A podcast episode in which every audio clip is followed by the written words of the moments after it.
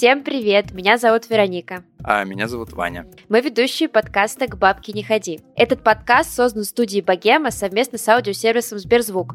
И это первый подкаст о потусторонних силах, которые нас окружают. Здесь мы будем разбирать разные сферы иррационального и недоказанного наукой. За иррациональное и общение с магами у нас отвечает Вероника, а я отвечаю за научный подход и общение с другими специалистами.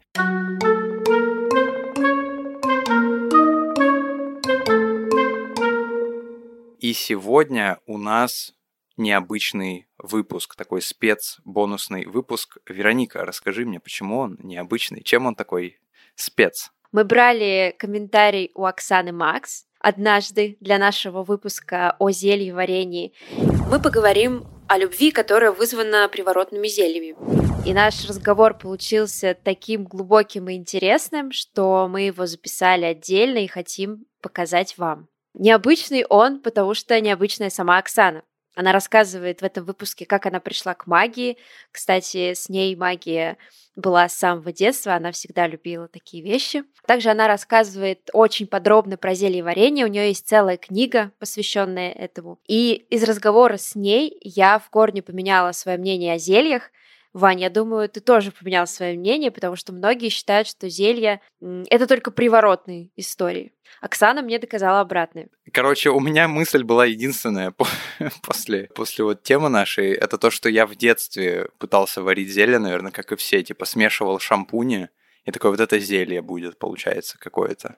Ну да. Еще я, бедные мои родители, мы вместе с сестрой, с моей двоюродной, мы, короче, смешивали всякие разные продукты, абсолютно несовместимые, типа там салат с кофе.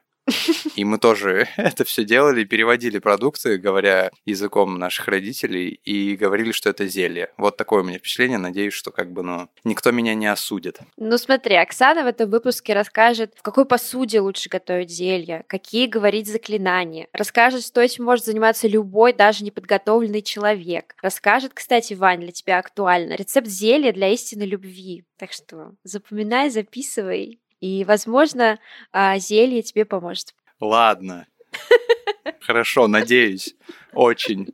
Ну да, Оксана нашла свою любовь именно таким образом. А еще можно варить зелье просто для хорошего настроения, для успеха и удачи. Вот такая позитивная история у нас получилась. Слушайте, обязательно пишите отзывы и ставьте нам звездочки в Apple. Мы очень любим когда это И отмечайте, и отмечайте нас еще в инстаграмчике, когда вы слушаете наш подкаст.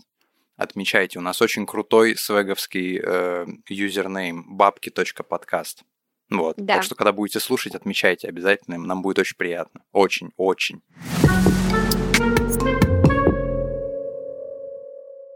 Теми, кто верит в чудеса, происходят чудеса, а со всеми остальными случаются необъяснимые явления. Ну да.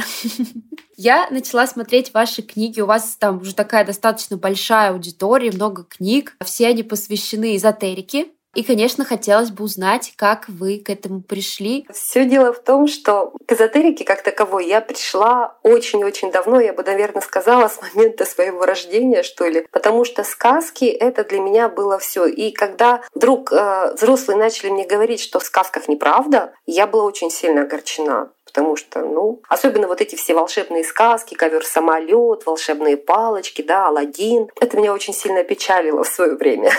И я все время искала вот эти какие-то чудеса в повседневной жизни. Вы понимаете, я их находила. То есть вот то, что, например, цветочек вчера завял, а сегодня он раз э, на, на окне, который э, комнатное растение, оно раз, сегодня оно живое, а вчера оно было завядшее. Для мамы, может быть, это и то, что она его полила вовремя каким-то удобрением, а для меня чудо, цветок ожил. Разве нет? По-моему, да. Например, еще я вспомнила такие интересные моменты из своего детства. Например, когда мы играли в войнушки во дворе, ну, все играли в войнушки, я была медсестрой. Я ходила с волшебной палочкой и всех исцеляла. То есть я прикасалась и говорила, ты жив. Со мной спорили, со мной ругались, говорили, что так быть не может. А я говорила, что именно только так и должно быть, потому что солдат должен быстро вернуться в строй. Спорили, не спорили, но все дело в том, что кроме меня, как медсестрой, больше никто быть не хотел. Поэтому приходилось со мной дальше играть. А я уверилась, что в принципе это можно доказать всем, что да, чудеса существуют. И самое, наверное, яркое воспоминание из детства про эзотерику, про чудеса, про магию были, что когда-то на природоведении мне учительница, моя любимая учительница Галина Алексеевна сказала, что не все, что написано в сказках, все выдумка и небывальщина. Вы очень сильно воодушевленная такими словами, я прибежала домой и стала ставить научный, в кавычках, опыт по сказке а, «Лягушка-царевна». Помните, там эпизод был, она выходила в центр зала, взмахнула одной угу. рукой, значит,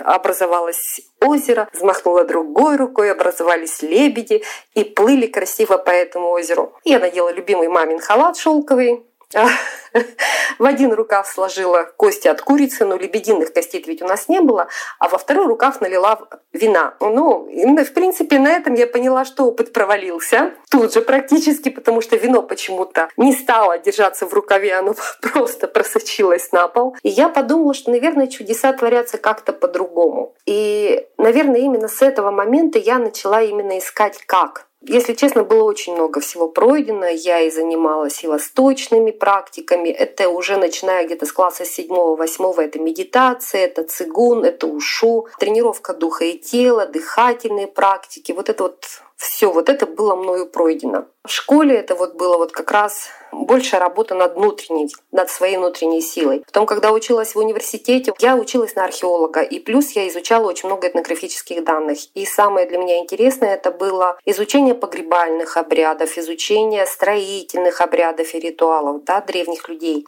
Я настолько рано определилась тем, чтобы мне, чем бы мне хотелось заниматься и что для меня интересно, что мне удивительно, почему в принципе я пошла в бизнес. Почему я не стала вот, ну, таким, как сказать, не сделала эзотерику, не сделала магию, делала всей своей жизни еще с тех времен? Ну, скорее всего, все объясняется очень просто, потому что все-таки окружение у меня было очень сильно материалистичное. В моей семье максимум, что можно было бы отнести к магии как таковой, да, чему мы занимались, это а, траволечение. То есть моя мама была, не была и до сих пор, она очень хорошая травница, она занимается подбором лекарственных средств из трав, она лечит саму себя, она лечит а, окружающих, дает советы соседкам. То есть как таковой магии в нашей семье-то в принципе было мало. Поэтому все этот, весь этот путь приходилось а, проходить самостоятельно, собирая знания где-то по крупицам абсолютно.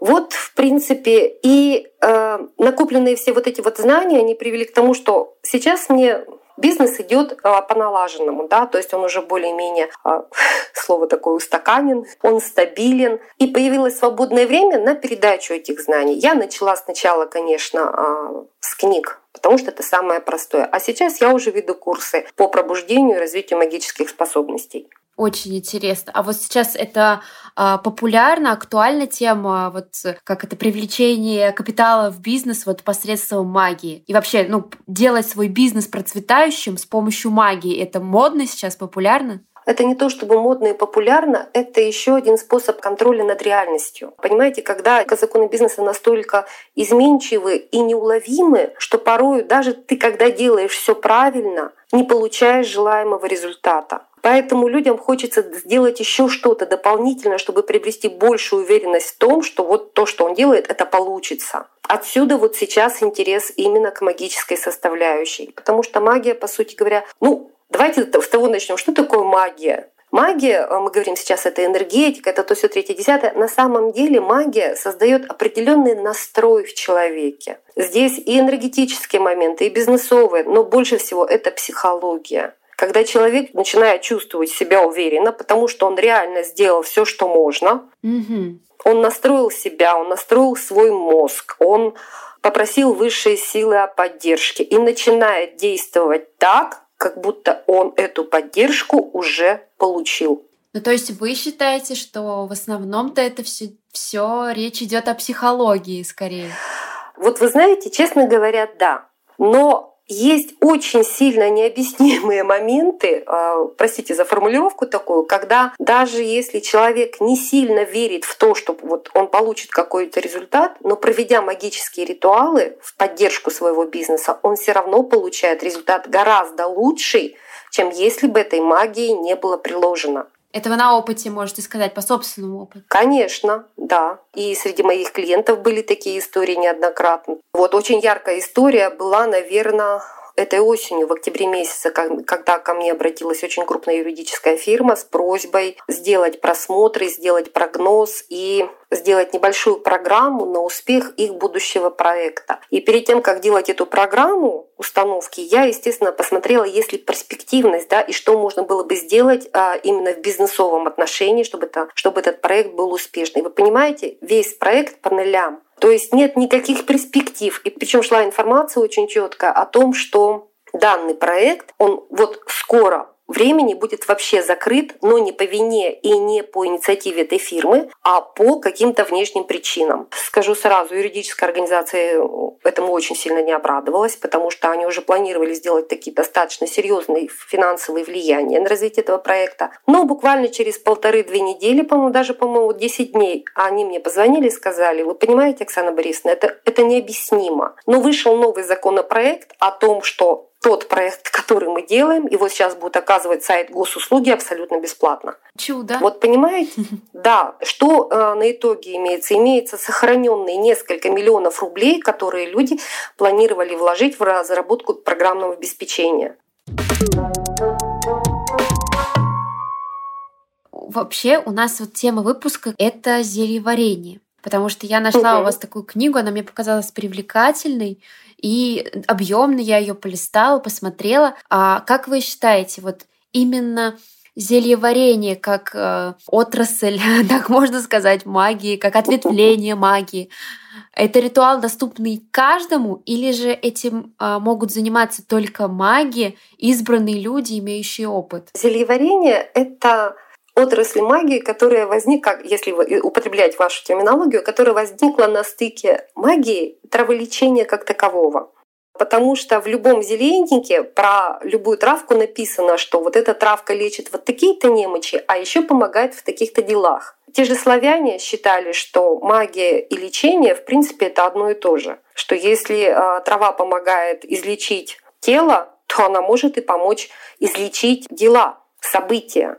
То есть если она может вылечить боль в коленке, то она, в принципе, может излечить и от неудач каких-то. Поэтому по сути, по сути, зельеварением может заниматься любой человек. Почему может любой заниматься? Потому что зельеварение не требует привлечения личной силы. Сила зелью придается именно за счет энергетики трав, минералов, заклинаний, а, металлов, которые используются. То есть, например, посуда, в которой варится зелье, она тоже участвует а, в составлении общего результата. Единственное, что нужно человеку, это грамотно составить намерение, что он хочет получить от этого зелья, и сконцентрироваться на результате. А вот именно вот эта концентрация, она как бы требует небольшой наработки, требует тренировки и требует дисциплины ума. Потому что когда вы варите зелье на богатство, а при этом сами тревожитесь о том, чем завтра вы будете платить ипотеку, то, ну, по сути, ничего хорошего не получится. А мне кажется, так всегда и бывает. Ну, кому-то не хватает. В этом-то вся и проблема, что нужно научиться отодвигать вот эту тревогу на задний план. Если во время э, ритуала у вас постоянно какие-то навязчивые мысли крутятся, то именно их вы и вкладываете вот в эту магию, в это зелье. То есть вот представьте, вы варите зелье на богатство, а сами про себя, господи, ипотеку-то чем платить, ипотеку-то чем платить. И в зелье закладывается программа невозможность заплатить ипотеку, невозможно заплатить ипотеку. И вы будете дальше применять это зелье, а результат будет обратный. То есть можно, по сути, самому себе навредить этим зельем? Конечно, конечно. То есть э, вред от зелья может быть разный. Но самое первое — это когда оно сварено неправильно, не в правильном настроении, с неправильным намерением. Это мы пока про ошибки еще только говорим. Вы сказали, что во время приготовления зелья важно намерение, посуда, ну, сама, сама трава или что там будет э, готовиться. Угу. А, но еще вы сказали, что есть э, некоторые заклинания, которые нужно произносить при приготовлении зелья. А где их взять? Угу. Это нужно придумать или где? Самое простое заклинание а, — это когда вы мешаете зелье при приготовлении и просто туда наговариваете все, что вы хотите получить. Варю зелье на богатство, пусть деньги приходят легко и просто, и много, и каждый день. Вот, вот это вот просто даже вот эта скороговорка про деньги, как вы хотите эти деньги получать, от чего, а, от каких проектов вы хотите получать, в каком размере, как часто они должны приходить. Вот если вы это все просто будете туда говорить, это уже будет работающее зелье. Угу. Потому что вы закладываете программу, вы закладываете намерение. Другое дело, что заклинание лучше всего работает рифмованное и в котором есть определенный ритм. Это может быть просто белый стих без рифмы, но зато с определенным ритмом. Определенный ритм вы выбираете любой, который созвучен вашему настроению. А зачем он? Ритмика создает хорошие вибрации. Интересно. То есть можно самому придумать заклинание Конечно, конечно, это есть в каждом. То есть, если вы когда-либо рифмовали стихи в стихах «Розы и морозы», то, в принципе, уже у вас все хорошо должно быть с заклинаниями. Другое дело, что когда знаешь, как составлять заклинания, конечно, они работают лучше. Но если таких знаний нет, не нужно самому себе говорить, что все, эта область для меня закрыта, я не буду этим заниматься никогда в жизни. Круто. Я, кажется, знаю, чем я займусь сегодня вечером. А вот насчет посуды, какое значение имеет там пластиковая или стеклянная посуда? Лучше всего для начинающих зельеваров я рекомендую использовать стеклянную посуду, потому что стекло – это достаточно нейтральный продукт, но при этом он сохраняет свойства четырех энергий. В нем есть и вода, в нем есть и воздух, в нем есть и земля, и в нем есть огонь. Потому что стекло изготавливается из песка, на огне. Оно прозрачное, значит, оно имеет свойства воздуха, и плюс оно плавится, значит, оно в какой-то момент еще приобрело стихию, впитало в себя силу стихии воды. То есть это вот стекло лучше всего для зелий, скажем так, связанных с привлекательностью, связанных с романтизмом с каким-то, я советую, например, медную посуду. Потому что медь — это у нас металл планеты Венеры, богини Венеры, и он будет нести вот этот металл, помогать заряжать это зелье, приносить какую-то любовную энергетику. Если у вас нет медного котелка, вполне можно воспользоваться каким-нибудь небольшим медным изделием, то есть тем же самым медным колечком, которое можно просто положить в зелье во время варки. А потом, когда вы будете это зелье убирать на хранение, колечко просто промыть и можно его снова носить. Да, вот, кстати, про хранение. А после того, как зелье приготовил, его вообще куда? Нужно выкинуть или положить куда-то? Вот, я в своей книге всегда подробно описываю, что нужно делать зельями от начала приготовления и до конца.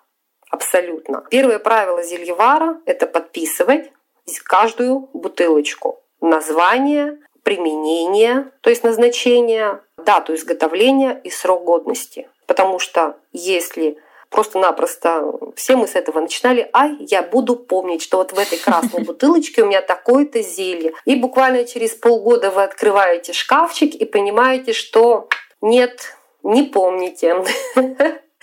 И во избежание всего этого, ну, просто-напросто приходится просто, ну, выкидывать многолетние, скажем, труды. На самом деле обязательно зелье нужно подписывать, а нужно вести дневник. Его, его очень громко именуют «Книга теней». На самом деле это обычный дневник, в который зельевар записывает, какое зелье он сварил, какие ингредиенты использовал, какая посуда, какая была дата, какой был день недели, фаза Луны. Для чего это делается? Для того, чтобы отслеживать результативность. Ну да, зачем же варил-то? Надо понять, что произошло. Зельевар — это постоянные алхимические опыты. Постоянные. Ну и хранить их где-то, да? Да, хранить. А хранить в недоступном месте для других людей а, и для детей, и для животных. То есть это может быть какой-то закрывающийся шкафчик. Раньше были оптичные такие шкафчики, которые закрывались на ключ именно для этой цели. Можно хранить просто на верхней полке э, шкафа кухонного, куда никто кроме вас не заглядывает. А потом куда его? Вот он полежал, постоял год, два, а дальше куда?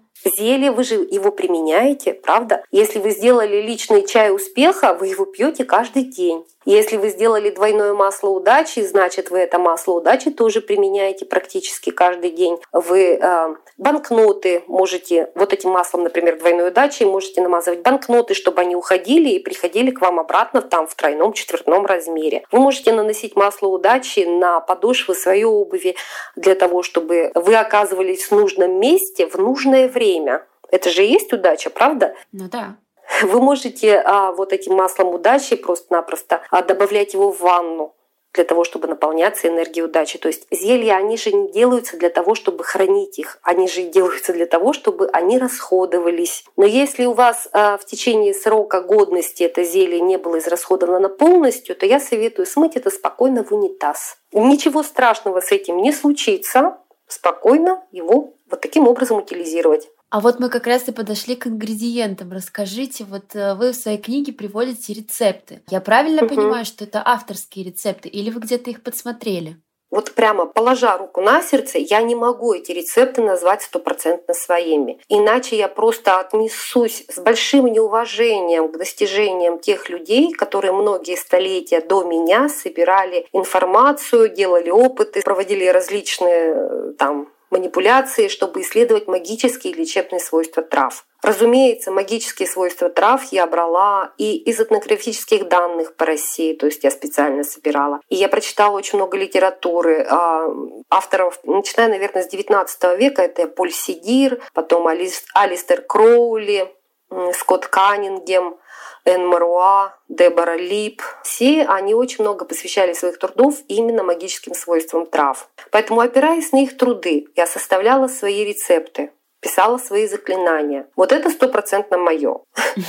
То есть перечень ингредиентов как все это приготовлено, как все это готовить, как это все хранить, какая техника безопасности, какие заклинания читать, в какой день недели, в какую фазу Луны лучше это делать. Это тоже, разумеется, не мои исследования, потому что это многовековые уже наблюдения, а, которые проводили алхимики, потому что они, у них все их опыты были в строгом астрологическом соответствии. Mm-hmm. А вот что вы думаете насчет приворотных зелий? Вообще, как таковой приворотной магии, а приворотные зелья это являются ее частью, я отношусь резко отрицательно. Потому что для меня привороты — это накладывание негативных программ или воздействие на волю другого человека. То есть, что такое приворот? Это когда девушка говорит, я хочу, чтобы он был только со мной, больше ни с кем, а, простите, а судьбой назначено абсолютно другое. И она его к себе привязывает некими программами, энергетическими привязками, всем остальным. Да? Как это? Чтобы только на меня глядел, на сторону поглядеть не смел, иначе, ну, не буду эти все приводить, вплоть до сырой земли там очень часто светится и так далее и тому подобное. И ходят у нас потом привороженные мужчины, и получается очень сильно больные дети от таких браков. Ну, потому что когда идешь против воли Божьей, ничего хорошего не получается. Есть ведь много других зелий. Да? Например, есть а, зелья зелье страсти, когда можно слегка оживить остывшие отношения. Ой, а расскажите, какой там рецепт? Не скажу. Это секретный? Это не то чтобы секретный, но все дело в том, что если я его сейчас начну рассказывать, это получится не очень подробно и не очень корректно. Зелье нужно передавать именно в точной дозировке. А я могу в книге посмотреть рецепт? У вас есть? Пока сейчас нету. Эта книга сейчас вот как раз готовится. То есть у меня сейчас, а, я не знаю, как это будет называться, но скорее всего зельеварение, любовные рецепты. Угу. Как интересно. Есть зелье повышения привлекательности или гламарии, так называемый, когда а, девушка становится настолько притягательной для мужского взора, что от нее просто невозможно отвести глаз. Но этим мы просто привлекаем мужчину. Мы не закладываем в него какую-то программу, что будь со мной больше ни с кем. Мы просто показываем, что мы привлекательны. А уж дальше как это сказать, дело рук практики, дело техники, дело практики, что останется этот мужчина с вами, не останется этот мужчина с вами, потому что, ну, за внешней привлекательностью ведь должно еще быть какое-то содержание. Есть еще зелье, вот я его тоже составила специально для книги, зелье для поиска истинной любви. А для того, чтобы ваша истинная любовь появилась в вашей жизни как можно скорее, и вы сумели ее разглядеть. И помогало, вот помогали такие зелья кому-то, вы знаете? Да, да. Вам? Да, да, да. Потому что когда у меня после очень долгого периода одиночества я поняла, что я готова к тому, чтобы в моей жизни появился а, человек, с которым, я даже не знаю, как сказать, лучше сказать мой человек прямо мой мужчина, с которым я хочу стать лучше, с которым я хочу э, сделать жизнь его лучше. И вот мне пришлось что-то такое придумать. Как интересно. Но это здорово, что нашли. Да, меня это тоже радует, честно говоря. Ну тогда мы ждем вашу новую книгу. Я буду очень рада, если вы ее, вы ее купите и прочитаете, и напишите как а, свое мнение о ней, потому что мне как автору очень трепетно а, вот эти вот рецепты. Они же, они же очень потаенные такие, они очень личные. Выпускать их как-то в свет и потом знаете, это очень радует, когда люди пишут отзывы, что вы знаете, вот я ваш личный чай успеха начала пить, и буквально через два месяца у меня повышение на работе, которое я вот вообще никак не ожидала. Я даже ничего не делала для того, чтобы его... Я говорю, ну как вы ничего не делали? Скорее всего, вы стали работать более продуктивно. У вас какие-то новые идеи. Он говорит, да, да, да, да. Я говорю, ну вот видите, что-то ведь вы делали. Здорово. Ну, то есть я всегда говорю, а, девушки, не забывайте, что магия магии, но магия — это поддержание ваших реальных дел, поддержание ваших повседневных дел, а не вместо них. Угу. Мало сделать ритуал и лечь на диван. Никто не придет вам и как бы должность э, красивую не принесет, если вы лежите на диване в трениках э, с трехлитровой банкой, ну, этой бутылкой пива. Ну, такого не происходит делаете ритуал на поиск новой должности, побежали раздавать резюме. А сделали э, ритуал на успешное прохождение собеседования и пошли на собеседование. Именно так это работает. То есть, как я говорю, да, с одной стороны энергетическая поддержка, а с другой стороны психологическая поддержка. Небольшой, значит, бэкстейдж. Я знаю, что ты после этого выпуска готовила зелье, и мне нужно узнать у тебя, зачем Ну, вообще, если честно, в качестве эксперимента. После разговора с Оксаной я зарядилась э, этой информацией и пошла, купила все ингредиенты для чая успеха, сварила его. Ну, знаешь, успех, конечно, на меня не обрушился в тот же вечер, но могу сказать, что ритуал достаточно приятный, вкладываешь какую-то позитивную энергию, и мне кажется, мне даже этот чай поднимал настроение. Чай успеха это, знаешь, это ты, короче, берешь э, долларовые купюры, мелко-мелко их крошишь, чтобы как заварка такая получилась. И заливаешь. Получается чай для успеха. Можно, чем, чем больше валют ты смешаешь, рубль желательно не брать, так же, как и турецкую лиру, потому что они очень как бы внизу. Но вот если евро, доллары, там, британские фунты размельчил, и получается такой, типа, сборный. Вот как есть сбор трав, вот есть сбор бабок. Ты в следующий раз, в следующем выпуске расскажи, пожалуйста, как э, на тебя повлияет вот этот э, сбор. Были бы у меня еще доллары и евро. Ну, Вань, придется поискать ради такого. Ну, а я напоминаю, что этот подкаст создан студией Богема совместно с аудиосервисом Сберзвук. Мы напоминаем, что мы в этом выпуске и как и в этом подкасте в целом не делаем никаких выводов. Верите ли вы в чай для удачи или нет, это, конечно, ваше дело, но доллары и евро еще никому не помешали. А, а, так, но мы как минимум точно можем а, разместить рецепт чая удачи в инстаграмчике. Переходите и готовьте себе чай для того, чтобы быть удачным по жизни, чтобы успех вас сопровождал по жизни. А еще мы напоминаем, что этот подкаст делают продюсер Александр Рудко, редактор Эдуард Царионов, режиссер монтажа Александр Младинов и композитор Кира Вайнштейн. Слушайте нас на всех площадках. Наши выпуски раньше всего появляются на платформе Сберзвук, а всего через неделю на остальных платформах. Ставьте нам 5 звезд в Apple Podcast и сердечки на Яндекс Музыке. А самое главное, присылайте нам свои истории на почту или в Telegram-бот. Ссылки в описании подкаста. Мы очень ждем ваши истории. Я уверена, что у каждого из вас есть что-то мистическое и необъяснимое. Да, если у вас есть истории про то, как э, вы гадали на Таро, как вы обращались к гадалкам, как вы сталкивались с что мы еще не обсуждали? Мы много всего не обсуждали. В общем, что-то, если магическое с вами происходило, пишите нам, пожалуйста. Мы разберем вашу историю. Мы вам поможем разобраться. Обязательно. Всем пока-пока. Пока. -пока. пока.